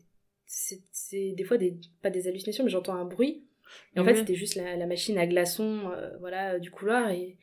Mais on sursaute, on se dit, mais qu'est-ce que c'est? On voit une ombre, en fait, euh, c'était juste l'ambulance euh, qui reflétait dans sur la vitre. Mais c'est très dur, des fois, de. de comment En plus, des fois, il y a des personnes âgées dans ces services. Moi, c'est le truc qui me terrifie, c'est qu'ils crient quand on n'est pas dans la chambre, et quand on y rentre, ils crient plus. On entend des hurlements, on a l'impression qu'on est en train de les égorger, on rentre dans la chambre, il n'y a plus de bruit, et là l'imagination elle est là, oh mon dieu, ça se trouve c'était pas lui, ça se trouve. Et c'est des trucs, au début ça me faisait trop trop peur. Et j'ai lu un livre de Oliver Sacks. Oliver Sacks c'était un neurologue qui raconte beaucoup ce qu'il a eu en consultation. Il a écrit L'homme qui prenait sa femme pour un chapeau, euh, qui parle bah, des, des troubles euh, liés voilà, euh, suite à des AVC, etc. Il raconte beaucoup ses consultations, et je me souviens euh, il a écrit un livre spécifiquement sur les hallucinations. Ces livres sont très intéressants et ça permet un peu de relativiser où il raconte que notre cerveau, il est, il est étudié pour ça en fait. Quand il rentre dans Mm. une pièce, Hmm. qu'il voit un bout d'ombre sur une chaise, il est étudié pour compléter cette ombre en fait de façon rationnelle. Sauf oui nous, comme les formes dans les nuages un petit peu Voilà, sauf que quand, quand de façon rationnelle il a décidé que ça avait une forme humaine, ben nous on, on a peur tout de suite, on, on sursaute, on se dit qu'est-ce que j'ai vu, qu'est-ce que j'ai pas vu, et en fait que notre cerveau des fois il bug aussi, un genre de brain fart, c'est que des fois on entend notre nom, on entend une sonnerie de téléphone qui n'existe pas en fait, et il explique beaucoup ces processus du cerveau Mm. Qui, couplés à notre imagination, euh, nous font des terreurs euh, terribles, terribles. Enfin, alors que c'est juste notre imagination couplée à notre cerveau qui fait un peu que ce qu'il veut et que ouais il met en lien l'œil, l'oreille et puis son imagination et qui fait son histoire tout seul. c'est ça Ce n'est pas un puzzle. Des fois, euh, on voit des choses, petit cerveau, calme-toi. Des, des fois, on a envie qu'il complète pas. ouais, mais toi comme moi, je pense qu'on en avait déjà parlé en plus sur Twitter, il me semble. euh, et ça- euh, je pense que ça complète malgré nous et qu'on est mal barré pour que ça arrête de compléter là. J'ai une copine qui a dit un truc très juste. Elle m'a dit c'est pour ça que j'ai un chat aussi, parce que dès qu'il y a un bruit bizarre, je pars du principe que c'est mon chat. ça, elle me dit ça, ça enlève une partie de mes terreurs. Le plancher qui craque, c'est mon chat. Un placard qui s'ouvre, c'est mon chat. Moi, je pourrais pas parce que je vois le chat de ma sœur, euh, il se tape des phases où il fixe un truc dans le vide. Et je me dis, eh, ça non, moi je me retrouve toute seule avec un chat chez moi de nuit et il fixe un truc dans le vide, je suis pas bien. Je préfère être toute seule en fait. Je préfère euh, s'il y a des trucs euh, et que je suis la seule à pas les voir, et ben je préfère ne pas me rendre compte que mon chat il voit quelque chose que moi je vois pas, tu vois. Oui, c'est ça, elle m'en parlait. Elle me disait ça, par contre, c'est les moments flippants du chat. Mais elle me dit, euh, dès Ah que j'entends ouais. un bruit à la con, je le mets sur le, sur le compte de Oui. mon chat. Mon, mon chat euh, représente euh, tout ce que je ne peux pas expliquer. Mais le problème, Ouais. c'est qu'un jour, j'ai lu une nouvelle de, de King. Ah. C'était un petit recueil de nouvelles, je me souviens pas. Et il y a des insectes dans les murs, en fait. Et la nouvelle Ah est oui. très bien écrite, en fait. Plus ça va dans la nouvelle, plus il décrit des sensations, des bruits et tout ça, ce qui fait qu'en lisant, plus ça va, plus on a l'impression d'entendre les bruits nous-mêmes. Mm. Sauf qu'évidemment, je l'ai lu, j'étais seule chez moi. Pas de bruit. Et j'avais l'impression de les entendre, ces bruits. J'étais là, oh, j'entends des bruits chez moi. C'est bien le souci, c'est que King, en plus, il- et tous ses Ouais. auteurs, ils savent travailler euh, Il joue bien sur ces peurs là, ouais, c'est clair. nos instincts et ce qu'on entend, ce qu'on voit, et, et créer même des images dans notre tête. euh. Mm. Complètement, complètement. Et d'ailleurs, comme on a fini de parler des films, euh, j'en profite, toi qui connais un peu l'horreur, qui connais un peu King, est-ce que toi, tu as des recommandations, par exemple, à faire sur, euh, sur tous ces sujets, ou même une recommandation d'un truc que tu as aimé récemment, hein, mais euh, une recommandation un peu flippante. Moi, j'ai une reco d'auteur qui n'est pas King, évidemment. En fait, en, en, France, on a toujours un peu boudé le genre de l'horreur. Moi, c'est pas un genre que je recherche forcément. Enfin, c'est quelque chose que j'aime beaucoup lire. Et vu que, comme je disais, je suis très sensible aux images, je regarde moins les films d'horreur. Et j'ai, il y a un auteur euh, depuis euh, quelques quelques années quand même déjà, qui est un auteur français, qui est excellent dans le genre. Et je trouve on n'en parle pas assez parce que quand on cherche un auteur de genre français, on va souvent tomber sur Maxime Chatham. Et Maxime Chatham, il est euh, il est plus dans la fable et il est moins euh, dans l'horreur pure et dure, un peu. Euh, enfin, après, ça dépend des romans, ça dépend des passages de romans. moi, j'accroche moins à ce qu'il écrit. Et il y a un auteur que j'adore qui s'appelle Sir Cédric, qui est un auteur d'horreur, qui fait des des livres pas trop gros en plus, donc si on a un peu effrayé par King et par ces tomes de ces trucs de 800 pages, là on n'est pas du tout là-dedans. Et, euh, et Sir Cédric en fait il fait des des livres qui sont à la fois, il y a un peu des fois un peu de l'enquête policière, donc on va trouver une logique dans l'horreur, et en même temps des trucs extrêmement macabres et très sombres et très inquiétants. Et moi, il y, a des phases. Euh, enfin, la plupart de ces livres, je les ai lus, j'ai eu plus peur que les Kings parce que les Kings, on est vraiment dans de la, dans de l'horreur psychologique. Surtout, euh, surtout ce qu'il écrit depuis 20 ans, on est moins dans de l'horreur pure et dure avec euh, des monstres, euh, du sang partout, machin. Et Sir Cédric, lui, il est plus les sorcières, les esprits, les trucs comme ça qui s'insinuent un peu ce qu'on disait sur des éléments que tu crois, enfin des choses que tu crois voir du coin de l'œil et tout, qui sont très très efficaces. Et j'aime beaucoup ce qu'il fait, on n'en parle pas assez, donc donc c'est ma reco. Sir Cédric ou Cédric Sir, je crois qu'il a changé, qu'il a inversé, mais mais c'est facile à trouver. Et c'est français, donc c'est donc ça c'est cool. C'est pas le mec qui a les cheveux super longs et noirs là? Ouais, ouais, ouais. Sa tête me dit quelque chose. Ça m'a envoyé une image, ouais. Il me semble que j'avais déjà croisé certains de ses écrits. Euh... Ouais, bah, je te conseille, c'est vraiment excellent. C'est vraiment très bien. Moi, je les, je les dévore à chaque fois que j'en ouvre un. Euh, je les lis euh, en une semaine, quoi. Ce qui est très rapide pour moi. Je, je suis une lectrice lente. je, je, sens que depuis que j'ai quitté le lycée, moi aussi, je mets plus longtemps à lire. Oui, hein. Euh, ouais. T'as des recos, toi? Euh, Moi, ce sera plutôt des recos films, et ça va ah. pas du tout être une reco, euh, une reco coréenne, pour le coup. Ah.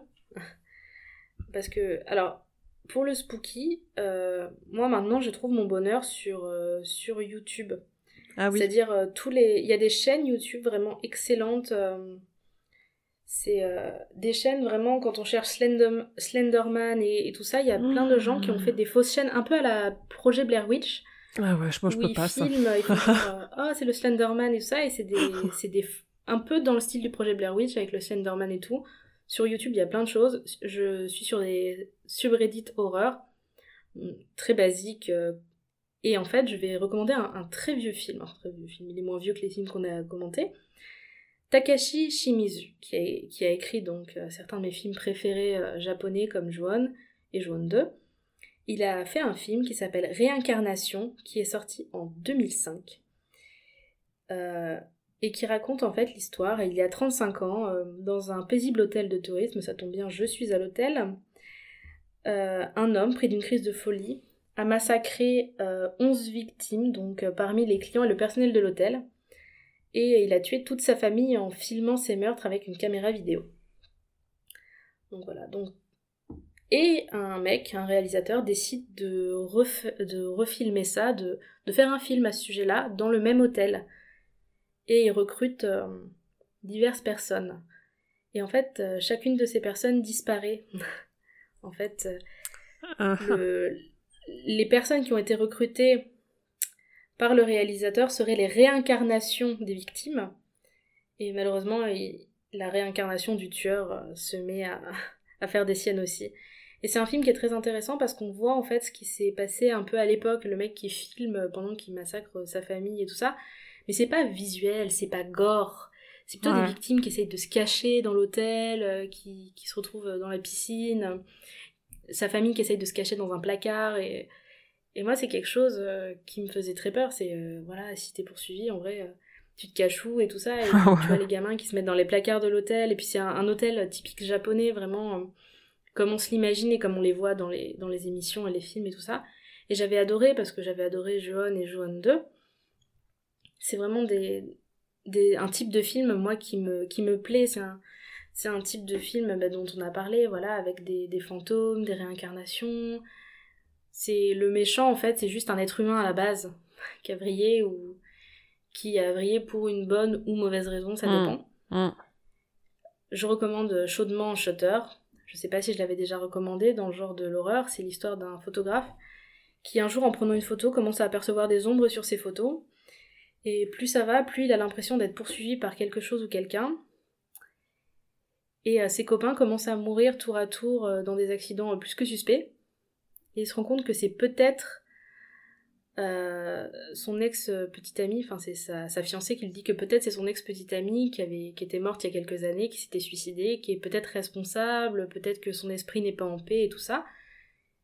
Et, euh, et ben c'est un film pareil, un peu à tiroir comme il y a dans tous ces films d'horreur où on se rend compte que la raison pour laquelle elle se venge.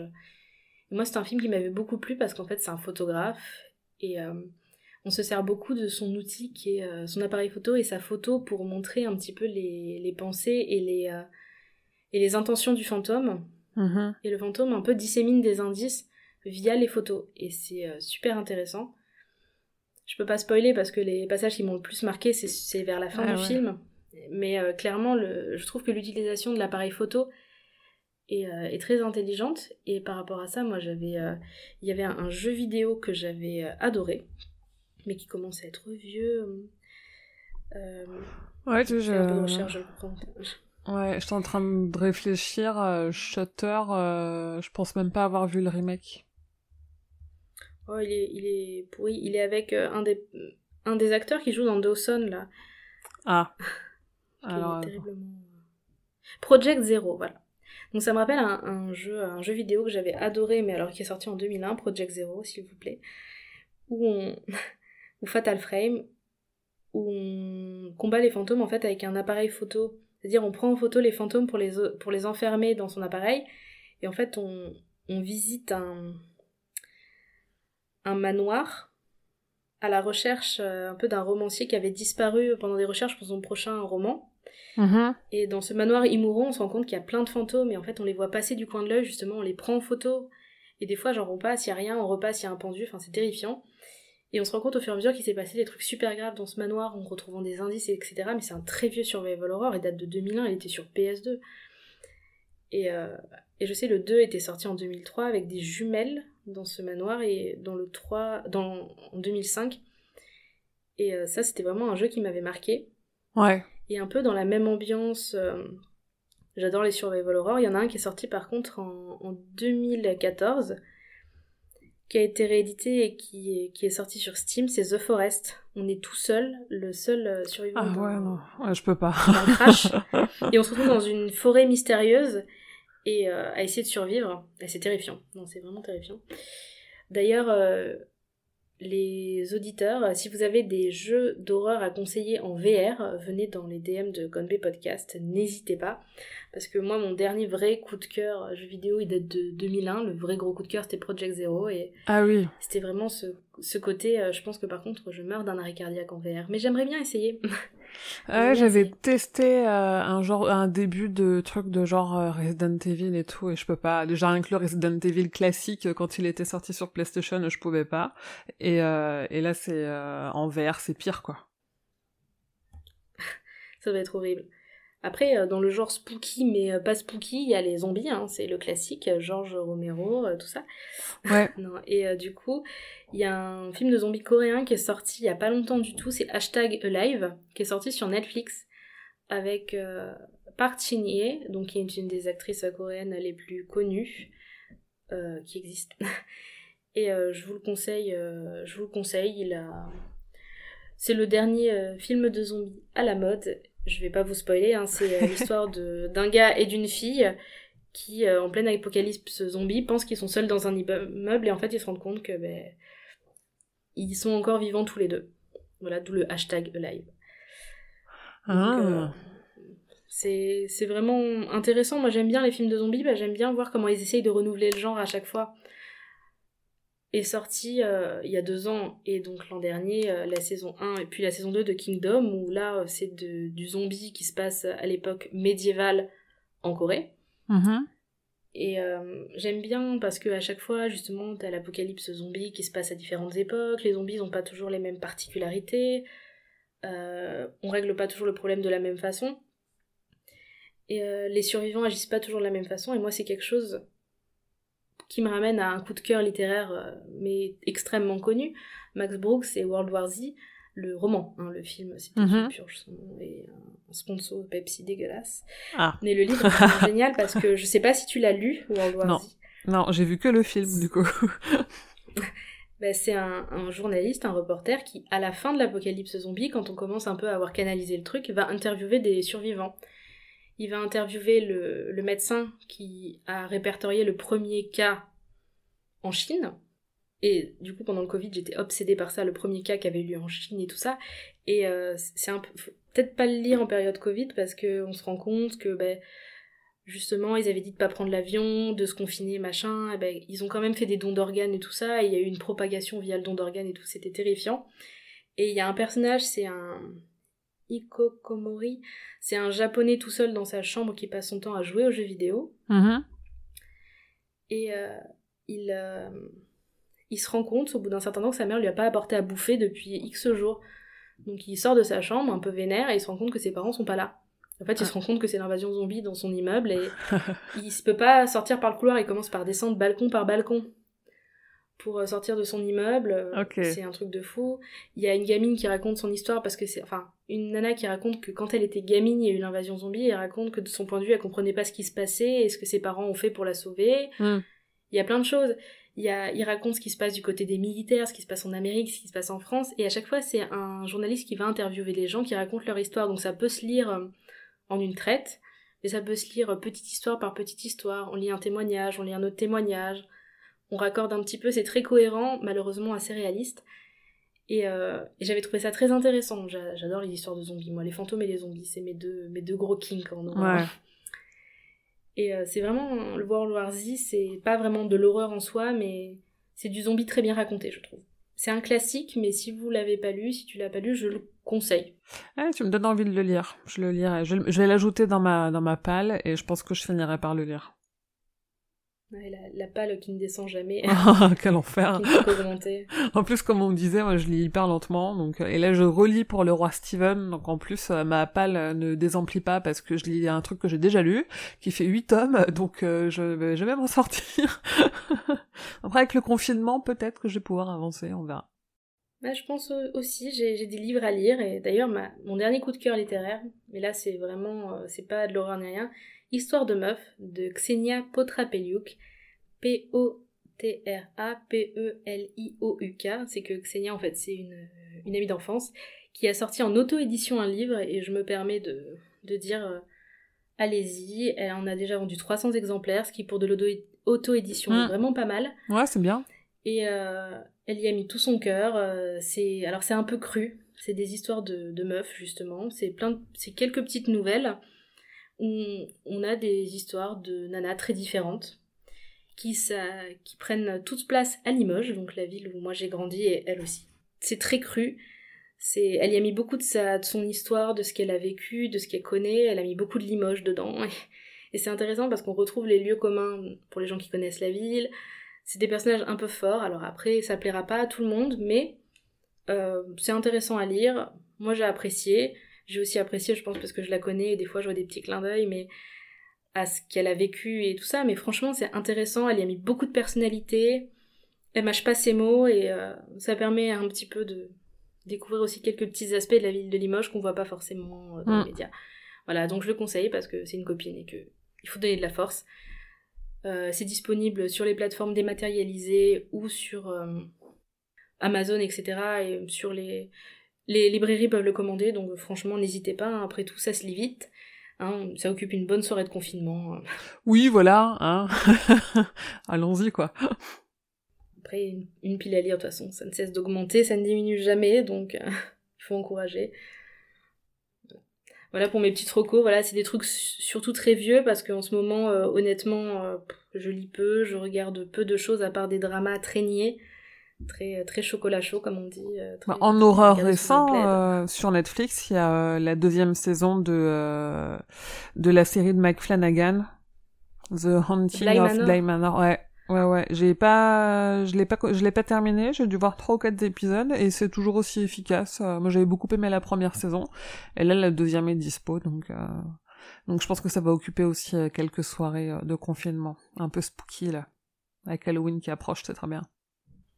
J'avais adoré euh, The Hunting of the Hill euh, House, ah ouais. Euh, qui reprend pas mal de codes justement de l'horreur asiatique, hein, le fantôme. Enfin, en fait, les, les, fantômes, ils apparaissent comme dans les films d'horreur asiatique, donc j'avais adoré. J'ai mm. trop hâte de voir The Bly Manor. Mm. Et du coup, c'est ça reprend un peu les mêmes codes et tout. L'histoire est, l'histoire est prenante dès le début, du coup, pareil.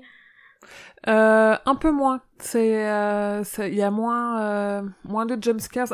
Enfin, moi, il y a des trucs qui me trigger, mais parce que ça rejoint un peu les peurs que j'ai tout à l'heure. Euh, dans toutes les peurs que j'ai citées, il y a un truc qui est récurrent dès le départ, mais il y a plus d'installation de l'histoire et de l'ambiance et des personnages, et, euh, l'esthétique est un peu différente aussi. Mais euh, moi, j'ai bien accroché, j'ai bien aimé ce que j'ai vu jusque-là, donc et je la regarde. Et en fait, pour tout te dire, si j'ai pas avancé, c'est parce que je me sens pas de la regarder le soir, vu que je suis super trigger par les, les tout petits éléments d'horreur qu'ils utilisent. sur moi, ça marche très bien, trop bien donc je me dis, hors de question que je regarde ça le soir avant de me coucher. Donc euh, je vais peut-être faire un effort là avec le confinement. Je me dis, euh, pour ma pause du midi, j'en garderai un épisode et, euh, d'ici le soir, peut-être que ça ira. Ah ouais, bah, de toute façon que je le regarde le soir ou le midi ou le matin, c'est toujours quand je suis toute seule que mon cerveau il me dit, tu te souviens tu... Revoilà un petit coup là dans ta tête. Moi je suis trop hâte. J'ai trop hâte de voir le Bly Manor, mais j'attends, j'attends la personne qui va le regarder avec moi parce que euh, quand on a promis de regarder une série avec quelqu'un, il faut s'y tenir. Donc, euh, ouais, voilà, mais il faut respecter ses engagements. Très bonne reco. Et d'ailleurs, si vous voulez euh, la dernière saison d'American Horror Story, la 84, mm. sur Podcut, Watchlist a fait une, une, review, si ça vous dit de d'avoir un avis là-dessus avant de vous y jeter. Je ne, je n'en dis pas plus. si jamais vous n'avez pas assez de recos, n'hésitez pas à aller checker Watchlist. Voilà, voilà. Je pense qu'on a fait un petit peu le, tour de la question pour cet épisode cher de pod de, de Gunplay Podcast. Mais en tout cas, merci de, merci d'être euh, entre guillemets venu car nous respectons la distanciation sociale et les gestes barrières. voilà. Ah, merci de ton invitation. Mais euh, merci d'être venu, en tout cas, ça m'a fait plaisir. Ouais, moi aussi. Et en plus, euh, en plus moi, c'est des films. J'apprécie toujours d'avoir des petits retours sur ce genre de film, euh, que les gens aient aimé ou pas. Voilà, ça, ça fait toujours un peu plaisir de savoir ce qu'ils pensent de ce genre un peu spécial. Et, puis même, ça m'a fait plaisir de t'avoir dans, dans l'émission. Au plaisir de, de, se revoir sur un épisode différent. Bah ouais, bah carrément, avec grand plaisir. C'est à notre tour de t'inviter dans Le Roi Steven maintenant pour faire euh, bah, la nouvelle dont tu as parlé tout à l'heure. Quand on la fera, on t'appellera. Comme ça, tu nous parleras de ton trauma. oui, de, de, comment après j'ai écouté de la musique très fort dans la maison pendant toute la journée pour essayer de masquer un bruit imaginaire. avec plaisir. Parfait. Nickel. bon, mais en tout cas, avec, avec grand plaisir. Et puis, euh, et puis on va voir, de toute façon, on risque pendant le confinement de lire, de, de regarder des choses, donc on aura encore des, sujets euh, desquels parler. Et euh, par rapport à ton actu podcast, toi, du coup, t'en, t'en es où? Quels sont les, enfin, les derniers épisodes, les prochains épisodes à sortir euh, pour toi?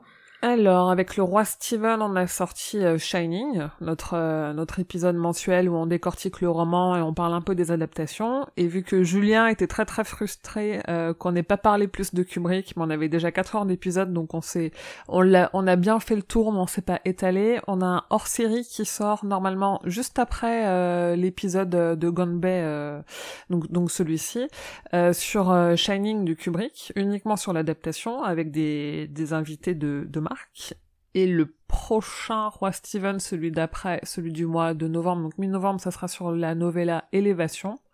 Et moi, pour la Gazette du Maine, euh, c'est toujours euh, un lundi sur deux. Et le, j'ai sorti un épisode hors série où j'interview euh, Julien Dupuis, qui est le réalisateur d'un très bon documentaire, qui est en ce moment sur arte.fr et sur YouTube, qui est coproduit par Arte, Rokirama et Brainswork, qui a un documentaire d'archives euh, de 52 minutes sur King, donc par King, parce que c'est que des images de lui. Donc c'est déjà un documentaire que je recommande à tout le monde, et surtout quand on n'est pas fan, parce qu'on apprend plein de trucs sur qui il est, et pas seulement sur euh, ce qu'il écrit, et ça je trouve ça que c'est super intéressant. Et si le documentaire vous intéresse, euh, voilà, j'ai une discussion sur King et sur le documentaire pendant une heure dans le dernier hors-série de la Gazette du Maine. Voilà. J'avais déjà écouté une partie des, des épisodes précités, donc euh, foncez. Ah. Voilà. Il va y avoir beaucoup de Shining. J'adore le fait que les épisodes, à chaque fois, vous ayez trop de trucs à dire. Je trouve ça génial. En plus, Shining, c'est un classique, donc euh, et le, enfin, le bouquin a plus de 40 ans, donc en plus, King en a beaucoup parlé, euh, ça a complètement imprégné la pop culture. Euh, il y a eu, il y a beaucoup de choses à dire parce que c'est un, c'est une histoire qui a vécu sous différentes formes. Il y a deux adaptations, il y a des jeux, des jeux de plateau, des jeux vidéo, des références dans la musique, dans les films. Donc c'est, on savait que ça serait un gros épisode. C'était pas vraiment une surprise qu'à la fin il fasse 4 heures, mais bon, 4 heures quand même. Ouais, mais c'est un gros morceau en même temps. Et hein. puis 4 heures, ça s'écoute en plusieurs fois au pire. Oui, c'est ça. Ouais, ouais, c'est ça. Ça s'écoute en plusieurs fois. Bon, enfin, merci beaucoup. Mais j'ai hâte d'écouter ce que j'ai pas écouté du coup de, de, tout ça. Ah, ouais. Parce que ça, ça, fait quand même des morceaux de 4 heures. Forcément, on n'écoute pas tous les épisodes dans. mais, non, mais on y arrive. Astuce, euh, astuce déjà en faisant le ménage. Moi, ça me prend au moins une heure d'épisode. Pour les longues soirées de confinement euh, aérées dans nos appartements pour se dégourdir les jambes, euh, voilà, un épisode de Roi Steven, euh, c'est un dégourdissement de jambes. C'est efficace. Ouais, c'est ça. Parce que c'est frustrant. Moi, j'ai pas beaucoup de trajets pour aller travailler. J'ai que 5 minutes. Donc, vraiment, 5 minutes, je peux pas lancer un podcast. ah, bah oui. C'est frustrant. Ah ouais. Donc, je le garde pour les, les, trucs qui prennent du temps, comme le ménage, la vaisselle, ouais. l'astuce. Je comprends. Je comprends. Je fais pareil. Bruit. c'est ça. Voilà, quant à, quant à Gonbe, au niveau actu, on va reprendre avec la deuxième partie avec Lucie, euh, afin de, de finir ce gros morceau sur la K-pop, et on va continuer avec un épisode K-pop à nouveau sur le fameux groupe Twice, qui est actuellement dans l'actualité de, de la Corée plutôt par rapport à League of Legends, puisque Twice euh, intègre le groupe euh, KDA, KDA, je sais pas comment il se prononce, mmh. voilà, qui fait les musiques pour League of Legends, et euh, voilà, c'est avec une invitée qu'on connaît, puisque c'est avec Audrey slash Herculea qui était mhm. euh, au commencement du podcast. Donc euh, ça va être cool, ça va être une programmation très K-pop, très légère, très chewing-gum pour suivre ces, ce cher de pod un petit peu plus sombre. voilà. ça tranche. Ouais. Oui, mais là, là ça, ça tranchait, ça tranchait bien. Est-ce que ça a tranché dans les films? Pas trop, pas trop, pas trop, pas trop. Hmm. Si, le beau-frère, il s'est fait trancher finalement. Non. ça. Je réfléchissais, tranche, ça tranche, non, non oui, il y en a un qui se fait trancher. C'est déjà oui, pas quand même. Oui, c'est bien, c'est bien. Mais en tout cas, merci beaucoup et puis euh, merci de nous avoir écoutés. Voilà, prenez soin de vous et puis euh, j'espère que le confinement ne sera pas trop dur, en tout cas pour, euh, pour hmm. qui que ce soit qui nous écoute en ce hmm. moment. Et euh, prenez soin de vous. Merci à toi, Émilie. Euh, au Merci plaisir à toi. de te revoir sur Podcut. Euh, Merci beaucoup. Merci. Salut.